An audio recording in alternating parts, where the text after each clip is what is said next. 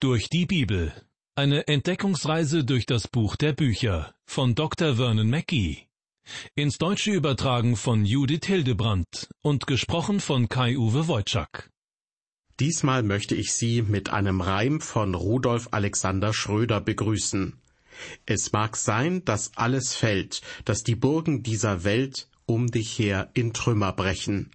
Halte du am Glauben fest, dass dich Gott nicht fallen lässt, er hält sein Versprechen. Dieser Vers aus dem Jahr 1936 gibt in etwa die Botschaft wieder, um die es in dieser Sendung gehen wird. Das Volk Israel war vor 2700 Jahren in einer Situation, in der sich alles auflöste, was ihm bis dahin Sicherheit gegeben hatte. Die Aufgabe des Propheten Micha war es, dem Volk das Gericht Gottes anzukündigen, die Zerstörung der Hauptstädte und die Wegführung der Bevölkerung in Gefangenschaft. In seiner Botschaft hat Micha darüber hinaus das Kommen des Messias in diese Welt angekündigt. Und er hat auch einen Blick in die ferne Zukunft bis zum Ende dieser Welt vermittelt. All das in einer Situation, in der es für das Volk Israel nicht besonders gut aussah. Doch Gott behielt nach wie vor die Kontrolle über sein Volk, wie auch über unser Leben, über das Leben jedes Einzelnen, der zu ihm gehört.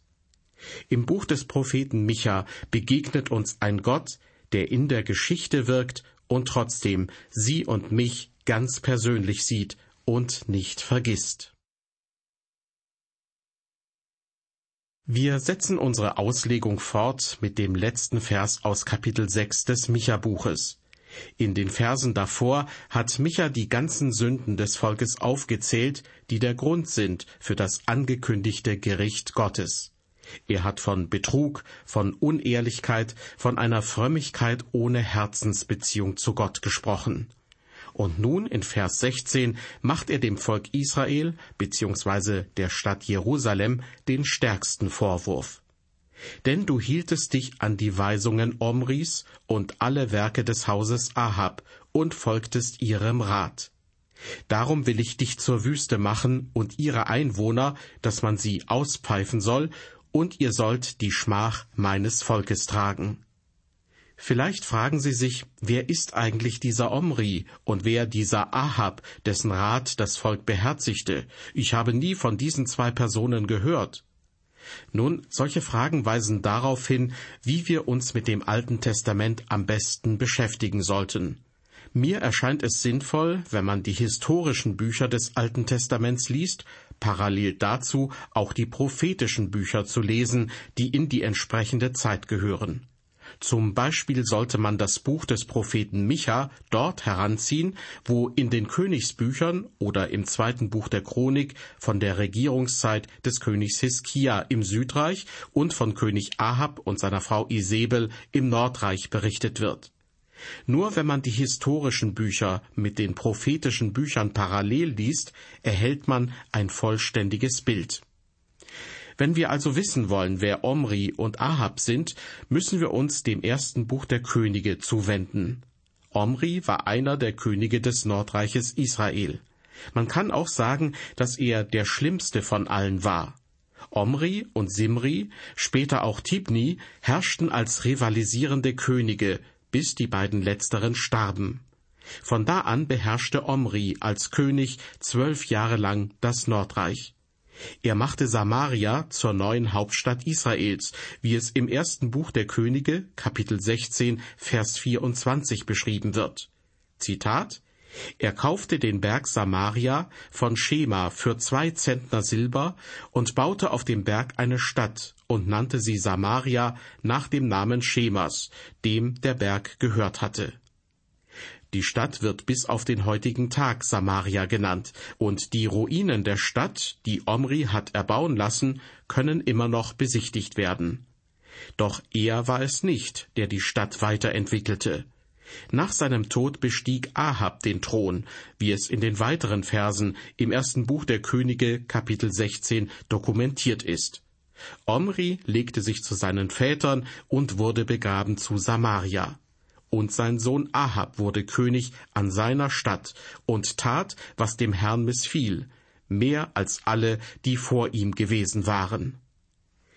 Doch das konnte er nur, weil er in Isabel eine große Hilfe hatte, wie in Kapitel 16, Vers 31 berichtet wird. Es war noch das Geringste, dass er wandelte in der Sünde Jerobiams des Sohnes Nebats.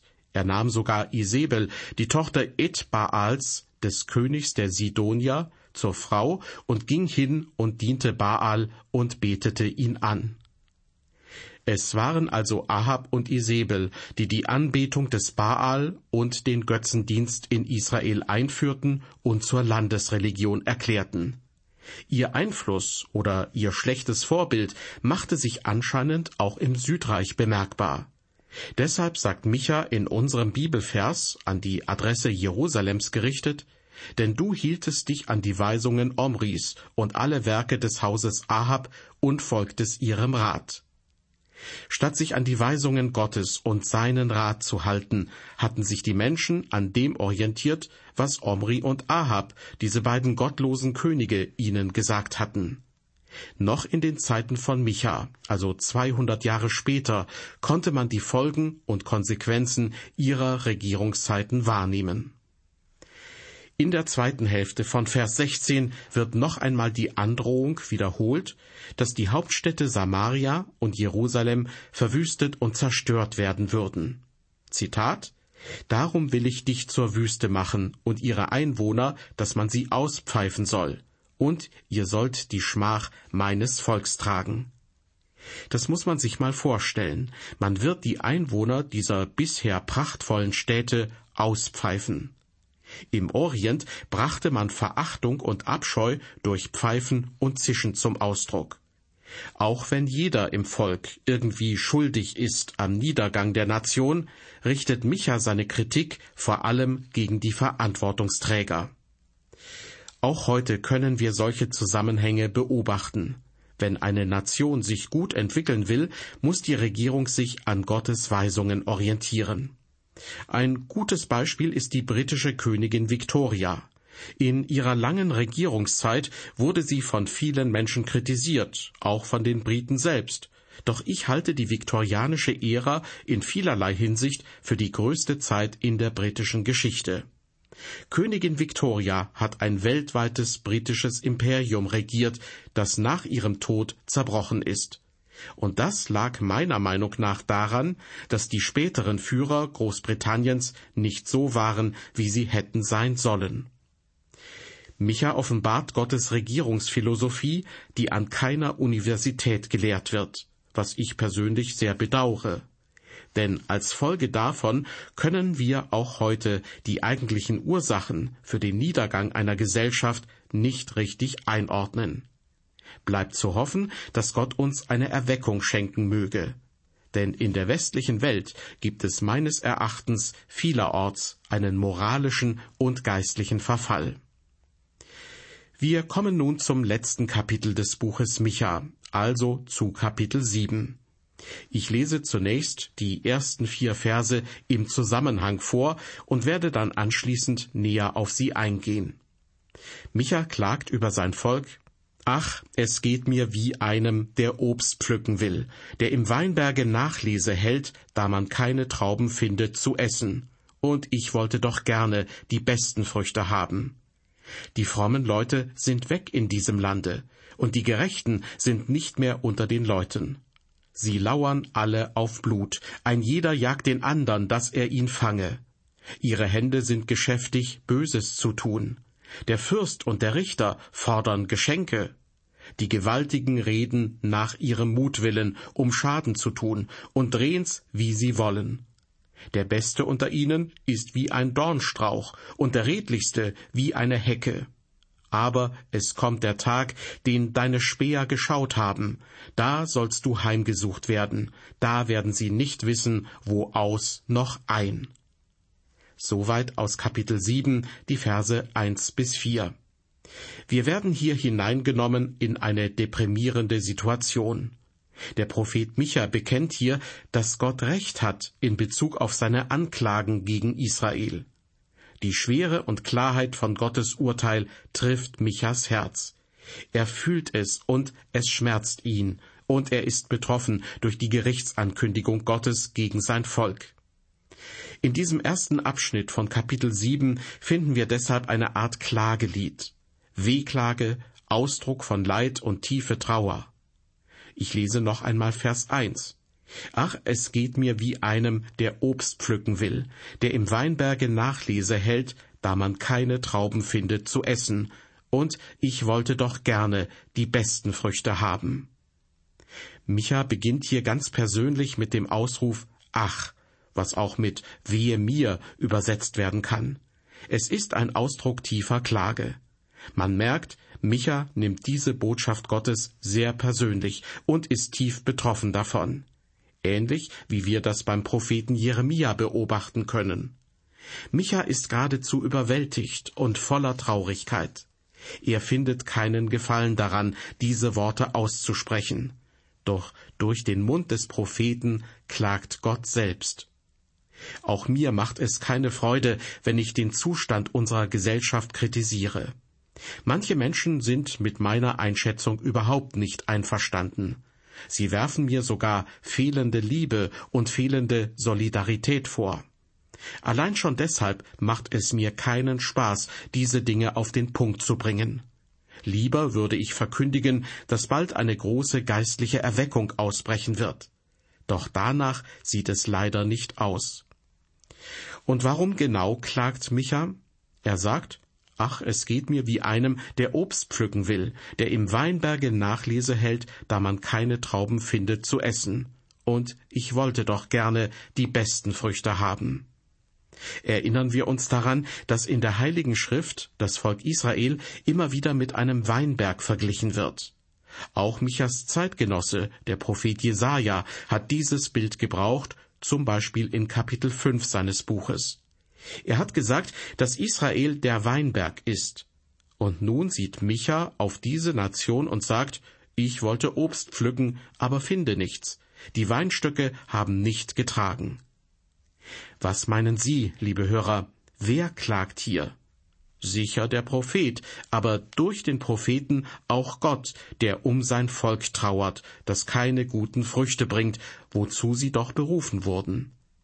Mit diesem Bild vom Weinberg will Micha etwas illustrieren, was er dann in Vers 2 deutlicher benennt.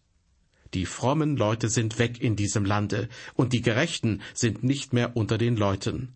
Sie lauern alle auf Blut, ein jeder jagt den andern, dass er ihn fange. Um die Früchte geht es Micha hier. Micha vermisst in seinem Land die gute Frucht, die die Einwohner bringen. Frucht an Gerechtigkeit, Frömmigkeit, Nächstenliebe, Gottesfurcht. Die Bilanz ist verheerend. Im täglichen Umgang der Menschen untereinander ist davon nichts mehr erkennbar. Statt der Fürsorge füreinander hat die Jagd aufeinander begonnen. Hinterhältigkeit ist zur Sitte geworden. Man zieht sich gegenseitig über den Tisch und Menschen verlieren ihr Leben. Micha vergleicht den zwischenmenschlichen Umgang mit einer grausamen Jagd. Auch auf den Straßen unseres Landes fühlen sich viele nicht mehr sicher. Mancherorts kann man den Eindruck bekommen, dass die Gesetzlosigkeit überhand nimmt. Man könnte manchmal schon den Eindruck bekommen, als seien alle guten Menschen verschwunden. Doch das ist nicht wahr.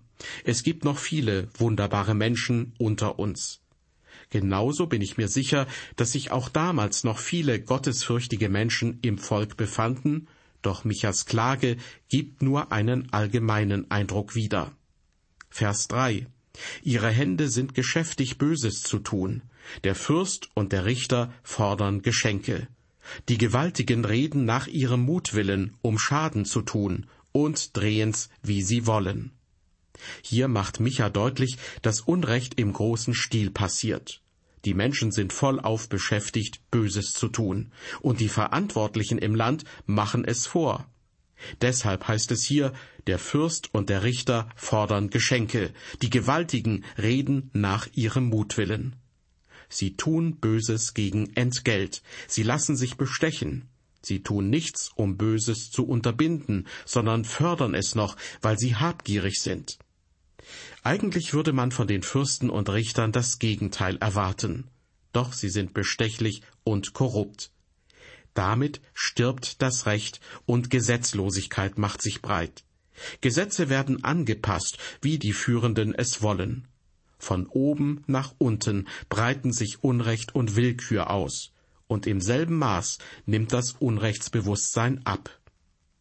Das betrifft heute vielleicht vor allem die Meinungsmacher in den Medien. Die Gewaltigen reden nach ihrem Mutwillen, um Schaden zu tun, und drehen's, wie sie wollen. Ich beobachte das sowohl in dem, was geschrieben wird, als auch in den Bildmedien. Man kann den Eindruck bekommen, dass alles, was heute vermittelt wird, einen kleinen oder großen Haken hat. Hier ein wenig Freigeistigkeit, dort ein wenig unmoralisches Denken und außerdem ein wenig Spott und Verachtung über Dinge, die bisher immer hochgehalten wurden. Alles natürlich im Namen der Presse- und Redefreiheit. Manchmal finden nur noch extreme politische und extreme religiöse Positionen Beachtung. Dabei brauchen wir mehr denn je die klare Verkündigung der biblischen Botschaft. Micha ist sehr drastisch in seinen Worten, wenn er in Vers 4 folgendermaßen fortfährt. Der Beste unter ihnen ist wie ein Dornstrauch und der Redlichste wie eine Hecke. Aber es kommt der Tag, den deine Späher geschaut haben, da sollst du heimgesucht werden, da werden sie nicht wissen, wo aus noch ein.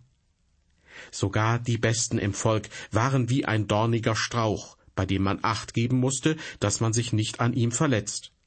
Das war der Zustand der besten Menschen zu Michas Zeiten. Man konnte sich nicht auf sie verlassen. Doch wenn schon die Besten so sind, wie sind dann die Übelsten unter ihnen? Micha gebraucht hier eine Steigerung vom kleineren, nämlich dem Dornstrauch, zum größeren, zur ganzen Dornenhecke. Damit macht er deutlich, dass selbst die Menschen im Lande, die für die Rechtsprechung und die öffentliche Ordnung sorgen sollen, gefährlich, verletzend und gemeinschaftsfeindlich sind. Damit zerbrechen jedoch die Grundlagen einer Gesellschaft, nämlich das Recht und das Vertrauen. Wenn wir heute die besonders fähigen Menschen in einem Land anschauen, sehen wir, da ist zwar viel Intelligenz, aber da passiert so wenig, was Gott ehrt. Da ist so wenig Tiefe, so wenig, was die Zeit überdauern wird. Ich glaube, dass Gott mit unserer Kultur ähnlich verfahren wird, wie er es mit der Kultur der Griechen und der Römer getan hat. Er hat ihre Reiche einfach von der Erde gefegt. Was wird heute schon vollbracht, was Ewigkeitswert hervorbringt? Daran sehen wir, dass wir sehr ähnliche Zeiten erleben, wie Micha sie beklagt. Diese Zeit war durch Verwirrung gekennzeichnet. In der zweiten Hälfte von Vers 4 heißt es, aber es kommt der Tag, den deine Späher geschaut haben, da sollst du heimgesucht werden, da werden sie nicht wissen, wo aus noch ein. Micha bringt die ganze Situation nun in Verbindung zu Gott. Er hat immer wieder durch die Propheten gesprochen, die Micha hier als Späher bezeichnet, denn sie erspähen das kommende Gericht Gottes, den Tag des Herrn. Wie ein Wächter oder Späher auf der Stadtmauer sehen sie das Unheil, das Gott über das Volk bringen wird, lange vor den anderen, und sie verkündigen es. Ein wichtiges Merkmal dieser Heimsuchungen wird sein, dass man nicht mehr ein noch auswissen wird dass vollständige Verwirrung und ein vollständiges Durcheinander herrschen. Jesus beschreibt die Zeit vor seiner Wiederkunft ganz ähnlich. Im Lukasevangelium Kapitel 21 lesen wir Es werden Zeichen geschehen an Sonne und Mond und Sternen, und auf Erden wird den Völkern bange sein, und sie werden verzagen vor dem Brausen und Wogen des Meeres, und die Menschen werden vergehen vor Furcht und in Erwartung der Dinge, die kommen sollen über die Erde. Die Endzeit wird gekennzeichnet sein von Verwirrung und Durcheinander unter den Nationen. Die Meere, die Stürme, die Naturgewalten kündigen das Ende an. Der Prophet Micha hat zudem die Last beschrieben, die die Menschen tragen. nämlich die Sünde, die ihr Leben bestimmt. Die Menschen zur Zeit Michas haben einfach nicht getan, was Gott durch Micha in Kapitel 6, Vers 8 vorgegeben hat. Es ist dir gesagt, Mensch, was gut ist und was der Herr von dir fordert, nämlich Gottes Wort halten und Liebe üben und demütig sein vor deinem Gott. Die Menschen wollten und konnten nicht tun, was der Herr von ihnen gefordert hat. Was für eine Tragödie. Der Abschnitt aus dem Buch Micha, mit dem wir uns in dieser Sendung beschäftigt haben, hat uns eine sehr realistische Sicht auf die damalige Gesellschaft, aber auch auf unsere heutige Gesellschaft vermittelt. Das ist einerseits ernüchternd, andererseits aber auch hilfreich. Was nützt uns eine Diagnose beim Arzt, die beschönigend, ja vielleicht sogar falsch ist? Keine Therapie wird dann helfen, keine Heilung kann erfolgen, wenn nicht der Kern des Problems erkannt wird. Deshalb sind solche Texte in der Bibel vielleicht nicht schön, auch nicht erbaulich, aber gut und wichtig. Sie zeigen Gottes Herz, das uns zur Umkehr ermutigt und uns auf einen guten Weg bringt, das uns heilen und wiederherstellen will. Ich möchte mich nun von Ihnen verabschieden. Auf Wiederhören bis zur nächsten Ausgabe unserer Sendereihe durch die Bibel.